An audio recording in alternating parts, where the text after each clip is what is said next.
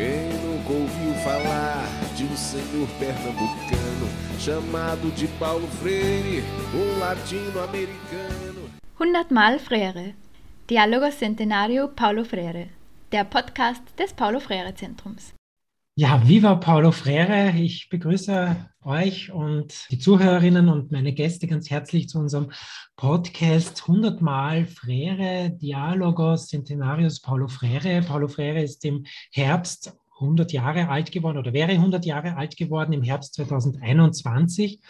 Und das ist doch Anlass genug, immer wieder seine Aktualität auch kritisch zu überprüfen und zu fragen, was hat Paulo Freire da eigentlich geschrieben, gemeint, wie kann man das mit aktuellen ähm, Aufgaben, Herausforderungen in Verbindung bringen. Und bei Paulo Freire, da dreht sich natürlich ganz viel um Bildung. Als Pädagoge, als Pädagoge des globalen Südens, einer, der über Unterdrückungsverhältnisse dabei nachdenkt, ist es naheliegend, dann auch zu schauen, wie schaut denn das eigentlich in der Schule aus? Ähm, ist das ein Ort der Unterdrückung oder gar der Befreiung? Wie ist es bei uns äh, in Schulen in Wien, in Österreich? Wie schaut es da aus? Ähm, spielt da der soziale, die soziale Dimension eine Rolle? Und wie schaut das speziell im Kontext der Covid-19-Pandemie aus, äh, die ja doch sehr viel Veränderung reingebracht hat in die Schulen, ähm, eine Unterbrechung war Distance Learning, äh, Schulschließungen zur Folge hatten. Ich habe da gerade eine Zahl gefunden, dass während der Corona-Pandemie 1,7 Milliarden Schülerinnen und Schüler weltweit in, in Distance Learning waren, also in äh, keinen Unterricht in der Schule mehr bekommen haben. Also in 176 Ländern, was im Prinzip fast alle der Welt sind, äh, gab es phasenweise zumindest einen Lockdown der Schule. Und das macht natürlich etwas. In Österreich gab es ja mehrere hintereinander und damit wollen wir uns gerne heute befassen mit diesen Fragen, ausgehend äh, von einer kleinen Publikation, die meine heutigen Gäste erstellt haben, erarbeitet haben. Ich darf hier herzlich begrüßen die Stefanie Zauner, die Sophie Deuer und die Nicole Wischetzky, die gemeinsam mit der Elisabeth Haller eine ähm, Ausgabe in der Reihe Aktion und Reflexion unter dem Titel Covid-19, der soziale Ort Schule in der Krise verfasst haben. Das ist das Ergebnis eines Forschungsseminars an der Universität Wien, wo sie gemeinsam mit Schülerinnen und Schülern äh, unseren Fragen nachgegangen sind, wie dann diese Pandemie gewirkt hat in sozialer Hinsicht.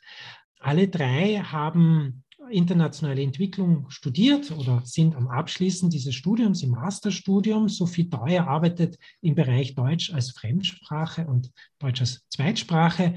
Nicole Wischetzky unterrichtet schon länger in einer Wiener Sonderschule und Stefanie Zauner ist in der Administration des Lehramtsstudiums an der Universität Wien tätig. Also alle drei sind bildungsbezogen tätig. Ich wollte jetzt sagen Bildungsaktivistinnen, vielleicht kann man das sagen, ja. Ähm, oder Bildungsadministratorinnen, weil die Schule hat natürlich auch eine starke administrative Realität und da kommt dann gleich diese Ambivalenz aus Befreiung ähm, und Unterdrückung durch jegliche Bildungseinrichtung und Institution ins Spiel. Ja, jetzt würde mich aber interessieren, konkret auch zu euch, mit Paulo Freire forschen, mit Mittelschülerinnen forschen was heißt denn das überhaupt? Was kann man sich denn da vorstellen? Und geht das eigentlich zusammen? Mittelschülerinnen in Wien und Paulo Freire? Wie, wie seht ihr das? Ja, das geht auf jeden Fall zusammen. Es ist so, dass Paulo Freire, soweit ich eingelesen bin, nicht wirklich zu transdisziplinärer Forschung geschrieben hat oder zumindest nicht zu dem Begriff. Und inwiefern er auch Forschungsmethoden im Kopf gehabt hat, ist mir unbekannt. Aber sehr viele von seinen Werken, viele Aspekte seiner Werke bieten eigentlich eine super Basis dafür. Und unser Studium der internationalen Entwicklung versucht ja sehr stark transdisziplinär und partizipativ zu forschen. Und ähm, mit unserem Projekt haben wir versucht, da einige, äh, einige Aspekte von Paulo Freire natürlich mit reinzubringen. Themen, die da aufgegriffen werden in transdisziplinären Zugängen, sind so Grundsatzfragen wie, wer kann forschen, wer darf forschen.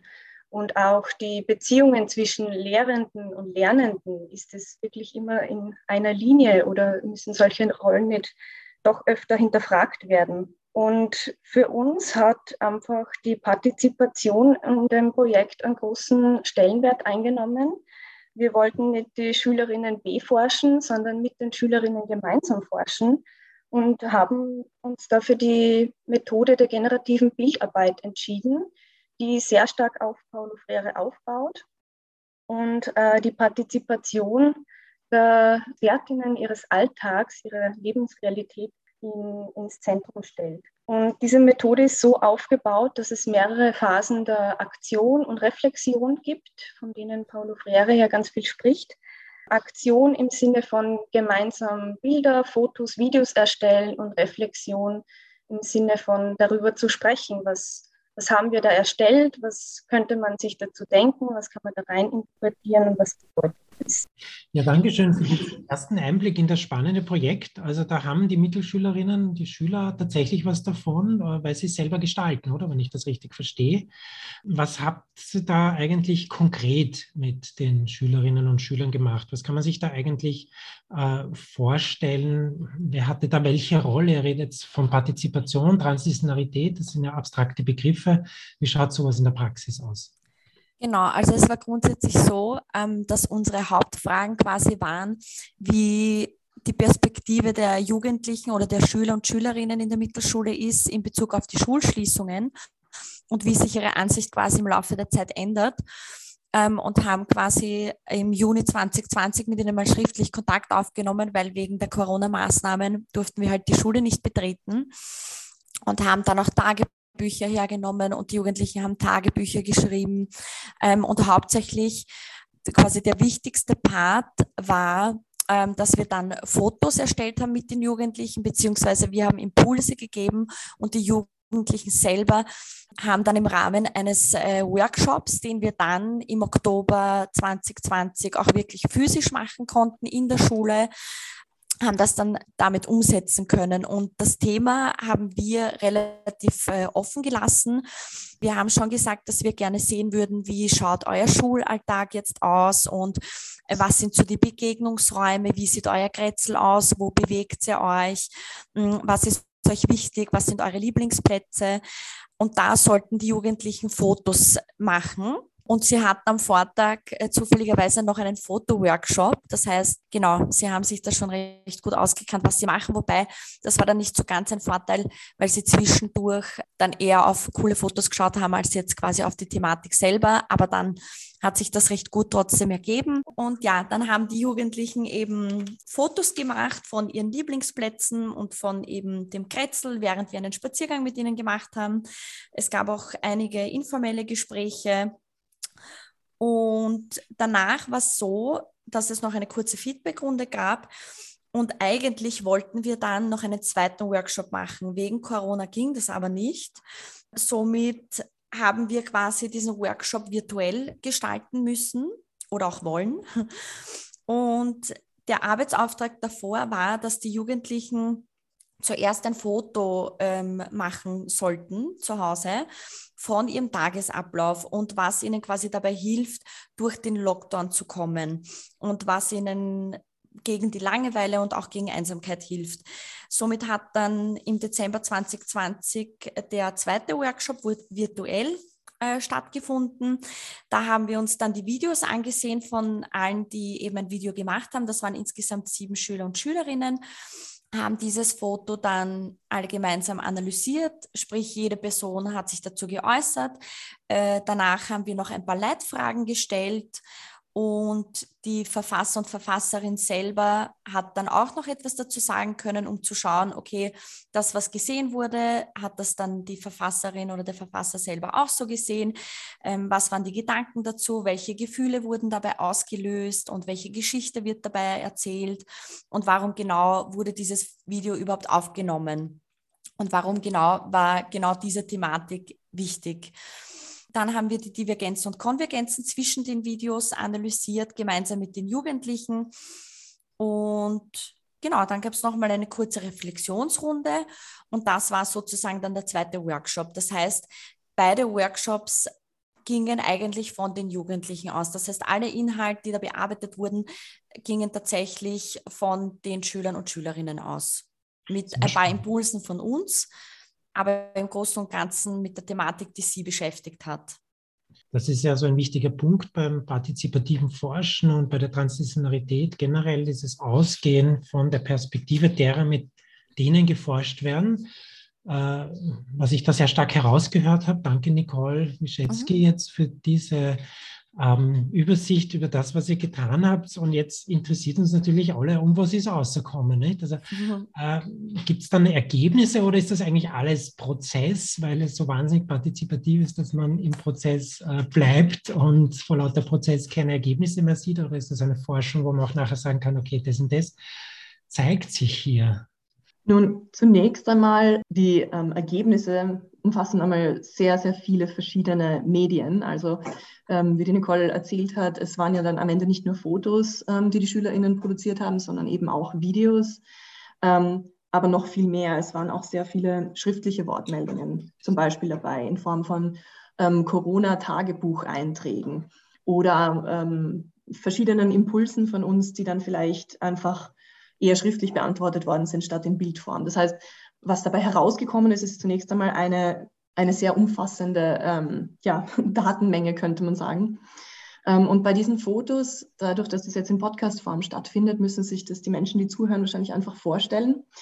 Aus diesem ähm, Schulspaziergang sind zahlreiche Bilder herausgekommen, ähm, wo die SchülerInnen ihre Umgebung darstellen, zum Beispiel menschenleere Turnsäle oder der Gang mit den Spinden oder ähm, Desinfektionsmittelspender im Treppenhaus und dergleichen mehr.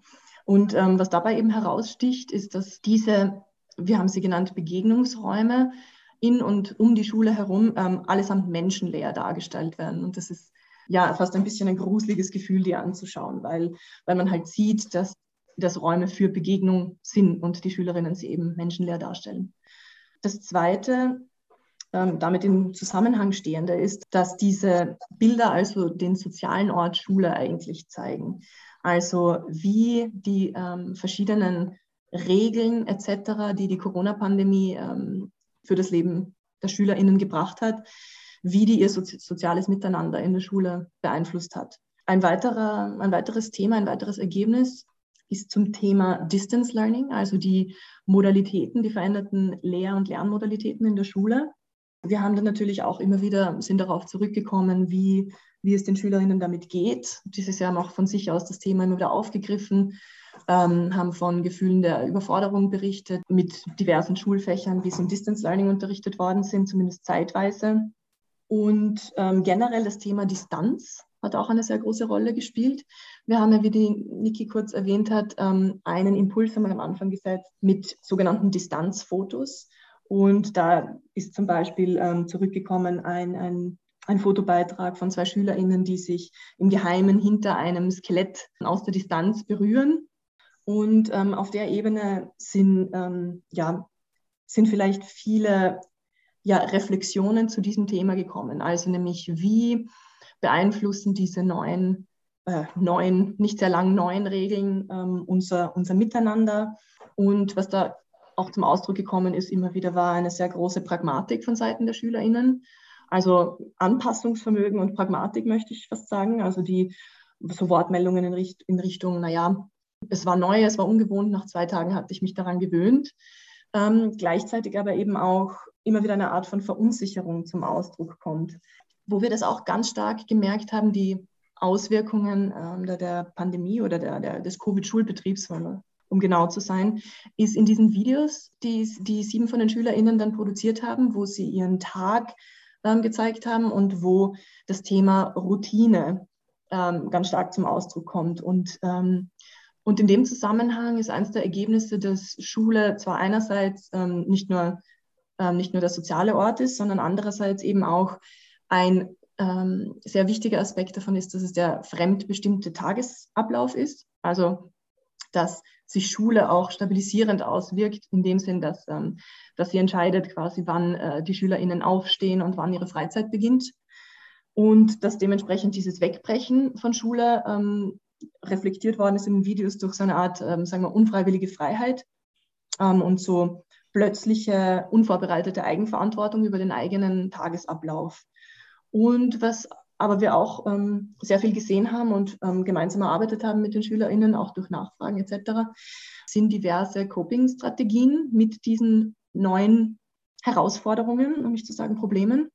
Und was zum Beispiel, also ich kann jetzt nur ähm, einen kurzen Überblick geben, aber ähm, dass Themen so, so, wie zum Beispiel ähm, Sport oder Essen eine große Rolle gespielt haben in dem, was die SchülerInnen dargestellt haben in ihren Videos und auch Themen der Körperhygiene, aber auch so allgemeine Fragen der Priorisierung. Also zum Beispiel, ähm, ich ähm, schätze meine Freunde jetzt mehr oder ähm, Beschreibungen dessen, wie wichtig die Familie ihnen jetzt ist und wie sie sich dessen halt bewusst geworden sind. Und ein letzter Punkt vielleicht noch ist. Punkt, ja, es klingt ja eigentlich gar nicht so mhm. deprimierend, wenn ich dir bislang zuhöre. Sophie Teuer, danke für diese Ausführungen. Normalerweise ist mir ja gewohnt, sozusagen mhm. Corona, Covid in der Schule führt also zu großer Lethargie, Problemen, äh, Verzweiflung. Da, da, sprichst du viele Coping-Strategien an und Lösungen, nicht? Ist, ist dein letzter Punkt auch noch so positiv? äh, jein. Jein, mein letzter Punkt betrifft äh, das, den Themenbereich mentale Gesundheit. Ah, ja. Ähm, und das haben wir, also das ist ein Thema, das definitiv also ähm, generativ von den SchülerInnen gekommen ist. Es sind extrem viele Beschäftigungen mit den eigenen Emotionen hochgekommen in dieser Arbeit. Und das waren zwar nicht nur negative Emotionen, aber schon äh, schon auch sehr viele negative. Also viele Ausdrücke von Trauer und Einsamkeit und Ungewissheit, Angst und Misstrauen, aber eben zum, zumindest teilweise eben auch Freude und Hoffnung. Und vielleicht einfach nur zusammenfassend, also die Resultate gehen in die Richtung, dass ähm, der Lockdown-Betrieb, vor allem auch der erste Lockdown-Betrieb, Schule reduziert hat auf, dieses, auf diese eine Funktion als Ort der Wissensvermittlung und das musste quasi aufrechterhalten bleiben im Distance Learning, also Zettel zum Abholen bitte und äh, das Lernen muss weitergehen. Ähm, aber dass Schule eben in, zweit, in nicht nur zweiter Funktion, sondern in Hauptfunktion eben vor allem auch ein sozialer Ort voller Begegnungsräume ist und in dritter Funktion und nicht zuletzt eben das strukturierende Element im Leben von äh, den SchülerInnen, mit denen wir gearbeitet haben. Danke für diese diese qualitativen Einblicke an, an, an diesem Sonderfall oder diesen Spezialfall der Schule, mit der ihr gearbeitet habt. Ich habe ein bisschen recherchiert, also auch äh, bei einer Schulkostenstudie der Arbeiterkammer gemeinsam mit Sora, da zeigt sich doch recht deutlich, fast 70 Prozent der Schüler und Schülerinnen fühlten sich einsam. Ne? Also beim dritten Lockdown dann. Also das ist dann noch immer mehr geworden waren verängstigter, waren gereizter. Also gereizter, das ist auch fast 70 Prozent eigentlich, ähm, die zumindest viel mehr oder etwas mehr gereizter sind als vorher. Das spiegelt sich sehr deutlich in dem, was ihr da herausgefunden habt und was du uns, Sophie Deuer, da jetzt an Einblicken gegeben hast in die Ergebnisse. Ich war dazwischen ein bisschen optimistischer beim Zuhören. Du hast jetzt noch äh, was hinzugefügt, was doch auch sehr zu denken gibt und an das anschließt, was man auch immer wieder in den Medien gelesen hat. Jetzt apropos äh, Corona und Covid, also Forschen unter diesen Bedingungen stelle ich mir ja auch sehr schwierig vor. Also ich habe ja selber gelehrt, digital, es ist schon nicht so ohne, aber dann Forschen und mit dieser Interaktion, die jetzt da mehrfach angesprochen wurde von euch, das war Partizipative. Wie, was, was waren da so Probleme, äh, die sich also für euch eigentlich daraus ergeben haben, aus diesem Ausnahmezustand, in dem sich die Schulen befunden haben und auch die Schule, mit der ihr da gearbeitet habt? Ja, uns hat wie alle im März 2020 eiskalt erwischt mit dem Lockdown. Ähm, unsere erste Einheit des Seminars war vor Ort an der Uni. Wir haben uns nur ganz kurz kennengelernt und ab dann auch innerhalb unserer äh, Studierendengruppe nur mehr digital. Trotzdem haben wir nicht davon abgelassen, äh, ein partizipatives Forschungsprojekt zu machen. Das war das Ideal dieses Forschungsseminars und das wollten wir auch allen Widrigkeiten zu Trotz so durchführen. Aber natürlich sind äh, geplante Vorhaben sehr schwer abseh- und äh, planbar geworden. Und gerade unsere Methode setzt eigentlich schon sehr viel Kontakt, sehr viel Zeit, sehr viele Begegnungen ähm, voraus. Und ähm, eben um in Dialog zu treten, braucht es ja mehr Kontakte. Und das war so, dass wir uns sehr flexibel zeigen mussten, weil natürlich die Maßnahmen zur Eindämmung der Pandemie wie auch aktuell nach wie vor immer wieder geändert wurden und oft nicht klar war, wie sieht es in zwei Wochen aus. Wir haben sehr viel Kontakt mit einer Lehrerin der Schule gehabt, die Gerda, Gerda Reisner, die hat uns auch immer wieder gesagt, ich, ich kann es nur spontan sagen, ob dann ein Kontakt möglich ist, ob ihr in die Schule kommen könnt oder nicht. Und ja, unterm Strich sind natürlich einige Aspekte nicht ganz so umsetzbar gewesen, wie wir das wollten. Die erste Kontaktaufnahme im Sommersemester hat nicht vor Ort stattfinden können. Es war nur digital und vermittelt über äh, die Gerda Reisner, was uns auch ein bisschen das Gefühl am Anfang gefehlt hat, wie die SchülerInnen es gewohnt sind zu kommunizieren. Da sind dann unerwarteterweise unsere Impulse anders verarbeitet worden. Das hat für uns dann wieder bedeutet, zu überlegen, was machen wir jetzt damit, wenn wir keine Bilder bekommen, wenn sie lieber schreiben, als Bilder zu produzieren. Dann unser Workshop hat glücklicherweise in dem ganz kurzen Zeitfenster im Herbst bei der Schule stattfinden können, aber eigentlich auch vor allem draußen, trotz Sturmwarnung, mhm. ähm, was auch ein bisschen äh, schwierig war und wir im Endeffekt dann durch die Turnsäle nutzen konnten, weil uns einfach allen kalt war. Dann der erste Bilddialog nach diesem Fotoworkshop hat leider ausfallen müssen. Das hat für uns nicht funktioniert, das in den digitalen Raum reinzubringen, weil die ganze Schulklasse und das ganze Material uns zu viel gewesen wäre und wir weder die Schülerinnen noch wir die notwendigen Tools beherrscht haben wir wollen jetzt nicht sagen, dass es nicht möglich wäre, generative Bildarbeit auch digital stattfinden zu lassen, aber es braucht mehr Zeit und mehr Ressourcen und mehr Vorbereitung, bis alle äh, mit den notwendigen Tools dann umgehen können. Und unterm Strich hat natürlich der Partizipationsgrad ein bisschen gelitten. Es ist nicht ganz so ein partizipatives Projekt geworden, wie wir das wollten, oder zumindest nur phasenweise weil eigentlich wäre die Krönung des Ganzen gewesen, die Ergebnisse gemeinsam auszuarbeiten in Form von einem Mapping, wo wir alle gemeinsam die Bilder, die Videos nochmal äh, clustern, ordnen und mit den SchülerInnen gemeinsam die Themen herausarbeiten, um auch zu hören, was ist für sie zentral oder weniger wichtig. Und weil wir haben das dann zu viert gemacht und wir haben doch einen anderen Blick wahrscheinlich auf die ganzen Dinge gehabt. Aber ja, alles in allem, ähm, finde ich, haben wir alle, die Schülerinnen, wir und die äh, weiteren Personen, die uns unterstützt haben, das Beste draus gemacht. Und es war sehr intensiv, sehr spannend, so einen äh, unplanbaren Prozess durchzumachen. Aber es hat uns zwischenzeitlich ja, auch sehr viel Energie gekostet. Ja, genau. kostet dann Kraft. Und wenn dazwischen auch eine Einheit war, wo ihr im Freien gestanden seid bei Sturmwarnung und Regen und sonst was und Wind, kann man vorstellen, dass das also auch nicht immer so ohne war. Du hast gesagt, flexibel bleiben äh, war sehr wichtig. Das spiegelt sich in dem, was du erzählt hast, durchgehend diese Notwendigkeit umzudisponieren, es anders zu machen das setzt doch einiges voraus, äh, auch an Bereitschaft, sich einzulassen auf Situationen, aber auch auf die Schülerinnen und ihre Perspektive. Und ich möchte jetzt gern auf ein Stichwort von Paulo Freire zurückkommen, nämlich äh, die Frage des Dialogs. Ähm, wenn Sturmwarnung ist und wenn man aus der Schule ausgeschlossen ist, kann man da eigentlich noch einen Dialog führen? Ähm, oder positiv gefragt, welche Rolle hat denn Dialog in diesem Projekt gespielt, äh, gerade im Hinblick auf die Zusammenarbeit mit den Schülerinnen und Schülern? Mhm. Also grundsätzlich, also die Methode, die hatte in ihrem Herzen den Dialog eigentlich oder hätte den. Ähm, wir hatten schon die Situation, also es durchaus auch ähm, kritisch diskutiert, auch im Zuge des Projekts, wie, wie dialogisch ähm, wir so stark eingebettet an einer Schule eigentlich tatsächlich arbeiten konnten. Und ich möchte ich möchte schon nochmal betonen, dass die Schule eine wirklich gute ist, beziehungsweise dass die Leute, die wir da kennengelernt haben, sicherlich das Beste aus, aus der Institution Schule machen oder so, wie es halt dort möglich ist. Aber dass trotzdem es halt einfach auffällig ist, dass zum Beispiel, als wir versucht haben, so eine Art, ähm, so eine Art Feedback-Setting mit den SchülerInnen ja, aufzubauen.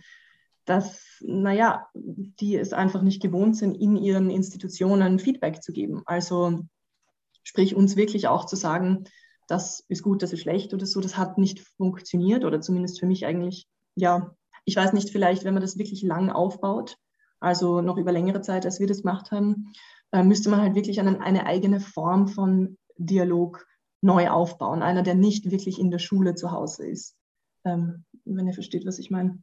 Also das mit der Feedback-Kultur ist zumindest der eine Punkt, der mir dazu einfällt. Ich weiß nicht, ähm, ob ihr noch andere Punkte habt. Ähm, ja, also Schule und die, die Beziehung zwischen SchülerInnen und LehrerInnen ist ja in ein gewisses Machtverhältnis eingebettet. Mhm. Wir haben zwar versucht, in, in unseren Projekten den LehrerInnen freizugeben, damit die SchülerInnen vielleicht eine andere Rolle einnehmen, äh, uns gegenüber, die sie ja nicht kennen. Und so dieses dialogische Forschen an sich soll ja den SchülerInnen die Möglichkeit geben, ihrer Stimme Gehör zu verschaffen. Weil die Stimmen der SchülerInnen in diesem ganzen Machtgefüge werden nicht immer gehört. Wenn wir überlegen, was wir gehört haben über Schule und Distance Learning in den Nachrichten, man hört vor allem von LehrerInnen und von Eltern, aber sehr wenig die SchülerInnen selbst darüber zu sprechen. Und in der Theorie kann so partizipatives Forschen eben ein Stück weit Bewusstsein schaffen bei den SchülerInnen und sie, wie Paulo Freire ja sagt, ähm, in ein bisschen stärkere Befreiung führen. In der Praxis ist es natürlich die Frage, wie viel so ein kleines Projekt an sich bewirken kann. Aber wie die Sophie vorher schon gesagt hat, in, in einem größeren Rahmen, wo man eben auch das Dialogführen an sich übt und lernt, Feedback zu geben, zu reflektieren und voneinander zu lernen, schafft es auch einen großen Mehrwert. Und das war uns eigentlich auch total wichtig, dass die SchülerInnen nicht das Gefühl haben, instrumentalisiert zu werden, sondern dass sie selbst einen Mehrwert von diesem ganzen Projekt haben. Und wenn es einfach nur ist, den Raum zu bekommen, zu reflektieren, wie die Situationen auf sie wirken und zu lernen, was vielleicht anderen MitschülerInnen ähm, geholfen hat, was Bewältigungsstrategien sind. Dialog ist heute weiterhin nicht Selbstverständliches in Bildungsinstitutionen, auch in der Institution Schule, auch in solchen, die engagiert sind. Es ist keine Selbstverständlichkeit, höre ich da heraus, aber es hat einen Mehrwert, es kann viel bringen. Jetzt möchte ich noch auf einen Aspekt eingehen, der auch, Frere auch sehr wichtig ist, die Frage der, ja, der sozialen Verhältnisse zwischen Unterdrückern und Unterdrückten, heißt es ja bei ihm, Arme und Reiche, vielleicht in materieller Hinsicht. Äh, die Ungleichheit, die in der Forschung jetzt auch wichtig geworden ist. Ich habe, äh, das ist jetzt auch Lehrerperspektive, eine Zahl gefunden, wo Lehrerinnen gefragt wurden, ob sie denken, dass die soziale Ungleichheit durch Schulschließungen verstärkt wurde. Und diese Frage wurde von 86 Prozent der Lehrerinnen ähm, das ist allerdings April 2020 eine Aussage, also sozusagen nach dem allerersten Lockdown oder in der ersten Lockdown-Phase noch äh, bejaht. Wie Habt ihr das erlebt in eurer Forschung? Habt ihr das Gefühl gehabt, soziale Ungleichheit spiegelt sich da wieder in den Zugängen, in dem, was mit den Bildmethoden, mit der Fotomethode in der generativen Bildarbeit da eingefangen worden ist? Mhm.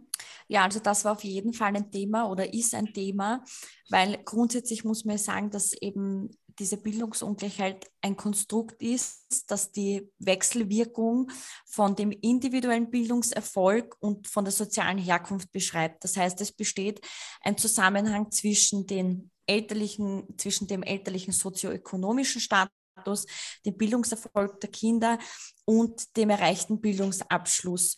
Und man kann sozusagen in weiterer Folge sagen, dass das Aufwachsen in einer bestimmten Schicht die Werte und auch die Prioritätensetzung einer Person ähm, definiert oder prägt. Und in der Schule, in der wir geforscht haben, ist es so, dass die, der Großteil der Eltern zur Arbeiter- und Arbeiterinnen-Schicht gehört.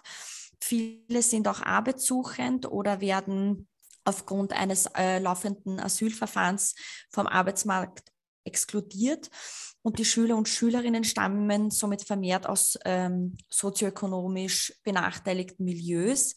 Und gerade aufgrund dieser Pandemie, teilweise waren keine Laptops vorhanden. Natürlich wurde dann nachgerüstet, aber das war zum Beispiel ein Thema.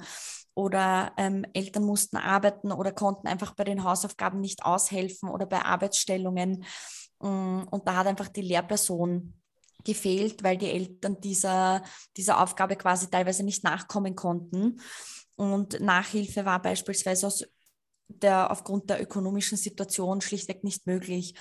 Und deswegen hat man da gesehen, dass das auf jeden Fall ein wichtiges Thema ist, gerade auch in unserer Forschung. Ja, danke. Das ist ähm, eine politische Agenda auch, die sich daraus ergibt, aus diesen Ungleichheiten, die sich da widerspiegeln ähm, und eine sehr freirianische Agenda.